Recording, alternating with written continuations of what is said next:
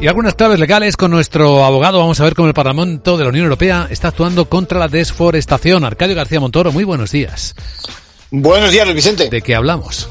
Pues hablamos hoy de la expansión de terrenos de cultivo para extraer pues madera, aceite de palma, soja, café, cacao, papel, incluso la propia ganadería. El resultado es que prácticamente en los últimos 30 años se ha perdido, fruto de esa deforestación, una superficie mayor que la propia Unión Europea. Y, y la culpa la tenemos nosotros, a la Unión Europea también, por lo menos en una décima parte. Así que, de acuerdo con la política de sostenibilidad, el Parlamento ha votado una nueva ley que regula la importación y la transformación de esos productos a través de nuestro territorio, exigiendo un esfuerzo extra, sobre todo a traders, que consiste en una serie de comprobaciones acerca de la procedencia y el método de extracción. Lo que va a haber es más información eh, a disposición de los consumidores.